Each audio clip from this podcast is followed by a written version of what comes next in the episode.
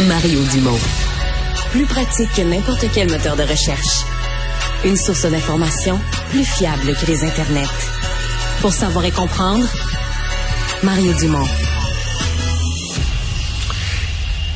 Énoncé donc euh, majeur d'Hydro-Québec, euh, président d'Hydro-Québec ce matin, Michael Sebia, qui a présenté euh, un document bon qu'on peut simplifier en cinq priorités. Donc le service aux clients, entre autres la fiabilité, les pannes, on veut plus de fiabilité, il faut plus d'électricité, donc l'augmentation de la production. Mais l'une des cinq priorités, vraiment l'une des cinq grandes priorités bien énoncées, c'est collaborer davantage avec les communautés autochtones pour bon, euh, c'est des choses qui sont mutuellement bénéfiques. On peut penser que là-dedans, on a à l'esprit évidemment que si on veut développer de nouveaux barrages, il faudra avoir la, la collaboration comme c'était le cas dans le dans le passé, comme c'était le cas à la Bay James, comme c'était le cas dans d'autres ententes euh, au fil des décennies, qu'il faudra le faire, mais avec des paramètres de 2023 là, qui ont quand même changé dans la relation avec les Autochtones. Ghislain Picard, chef de l'Assemblée des Premières Nations Québec-Labrador, est avec nous. Bonjour. Oui, bonjour, M. Dumont. Est-ce que vous recevez positivement cet énoncé euh, en tête de chapitre des grandes priorités d'Hydro-Québec? Ben, c'est clairement, à mon avis, une ouverture et euh, j'ajouterais que euh, a certainement retiré des, leçons. Hein? je, je, dis respectueusement euh, de, de, de l'époque de l'abbé James en, en 70. Et, euh, donc, euh, il y a maintenant des projets majeurs qui doivent passer par ce que j'appellerais peut-être un exercice de, de, de, relation avec les communautés des, des, Premières Nations. Et il y aura des éléments politiques là, qui, qui seront, à mon avis, incontournables.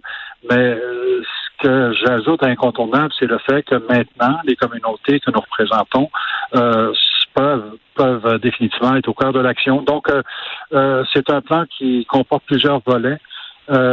Si le, le, PDG d'Hydro-Québec a jugé important d'insérer parmi ces chapitres-là la relation avec les, Premières Nations, moi je, dirais que c'est de bon augure. Hein? Euh, parce que la question du développement énergétique, euh, on, sait, on l'entend depuis déjà plusieurs mois, c'est euh, devenu l'horizon à, moyen, à long terme, avec également des, des, aspects qui sont extrêmement importants pour l'ensemble de la société québécoise, mais aussi euh, une opportunité en même temps pour les communautés, peut-être d'aller, euh, je pense que c'est le terme qui a été utilisé par le PDG, le, le, le principe de la réconciliation économique. Et ça, ça, ça, veut dire, ça peut dire beaucoup de choses. Vous, quand vous entendez ça, réconciliation économique, ça, si vous aviez, vous, à nous donner votre définition de ces mots-là, comme vous les entendez? Ben écoutez, euh, nos communautés, tout ce que le, tout ce qu'a connu le Québec en termes de développement dans le dernier siècle et demi, euh, nos communautés ont toujours été en marche. Hein? Et euh, c'est en train de changer parce qu'il y a des acquis au niveau euh, du Québec, au niveau national, au niveau international, je pense que qui, qui, qui ne font plus défaut. Et c'est comme les nouvelles normes en quelque sorte. Maintenant, ce que ça veut dire, c'est que je pense qu'il y a un rattrapage au niveau économique et social qui est absolument essentiel pour nos communautés. Et ça passe par une plus grande ouverture pour que les communautés, que, nos communautés finalement, aient également accès à cette prospérité dont tout le monde, tout le monde parle. D'ailleurs, c'est un, un, des titres utilisés pour le plan euh, présenté ce matin, prospérité. Ben, il faut aussi que ça puisse. Euh, euh, il y a des premiers ministres dans le passé qui ont parlé de, de partage de la richesse. Et, et, pour moi, là, c'est important que les communautés se sentent, mm. des, des Premières Nations se sentent également impliquées. Mm. Mais si on remonte, là, je veux dire, je remonte loin dans le temps, je remonte 50 ans, mais la convention de la baie James avec toutes les retombées de la baie James, puis je le dis en étant conscient parce que je suis allé, en étant conscient de l'ampleur des dérangements que ça représentait pour les communautés puis les transformations du, du territoire. Mais quand même, si aujourd'hui, je sais pas moi, Air Québec, une compagnie d'aviation qui dessert euh, le Nord, euh, s'il y a une compagnie de construction, euh, ce que c'est devenu aujourd'hui des compagnies de la communauté CRI, plusieurs disent ça aurait jamais été possible. C'est devenu des outils économiques importants, fournit de l'emploi, assure le, dans le cas du transport, assure un transport aux communautés. Mais ça aurait jamais été possible probablement sans la convention de la Bay James il y a 50 ans. Ben euh, non, euh, je, pense que c'est tout à fait exact de le, relever. Euh, mais il faudra pas oublier que la, convention de la Bay James n'est pas née tout seul. Il y a eu quand même un, précédent. En fait, la période qui a précédé les, grandes ententes du milieu des années 70, hein, un gouvernement qui, qui pensait faire les choses tout seul puis euh, c'est les gouvernements, pas les gouvernements, les tribunaux qui l'ont rappelé en quelque sorte à l'ordre. Donc, ça, quand je parlais de leçons un peu plus tôt, ben, euh, je parle exactement de ça.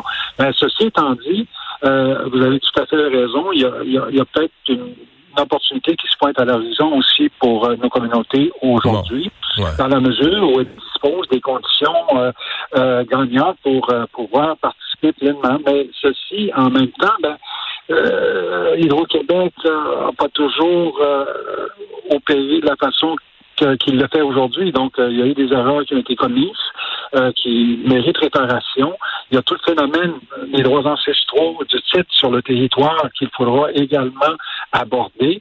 Bon, c'est pour le rôle d'Hydro-Québec, c'est le rôle du gouvernement. Donc, il y, a, comme des parallèles qui éventuellement devront converger, à mon avis. Sauf que c'est important là de, de vraiment euh, regarder, regarder le, portrait dans son ensemble. Dernière question, si euh, si Michael Sebia vous interpelle ou si le téléphone sonne, c'est Michael Sebia, vous vous êtes ouvert au dialogue? Ben, tout à fait. On, Michael Sebia a déjà rencontré des, chefs qui siègent à, notre table. Vous voulez dire depuis euh, depuis qu'il est nommé, depuis qu'il est en poste comme président d'Hydro? tout à fait, oui. Ah, quand même. Euh, oui, j'ai d'ailleurs indiqué qu'il était tout à fait disposé à, refaire l'exercice si c'était euh, exigé ou demandé de la part des chefs. Donc, euh, pour moi, le, dialogue est au rendez-vous.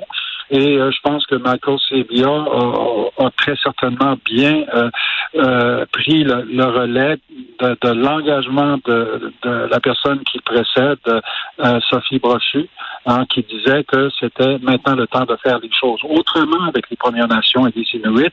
Et c'est l'esprit euh, qui me semble euh, qui me semble voir avec euh, avec les actions posées, l'engagement même de, de, Michael Sebia aujourd'hui. Gislain Picard, merci d'avoir été là. Au revoir. Merci beaucoup, M. Dumont. Au revoir.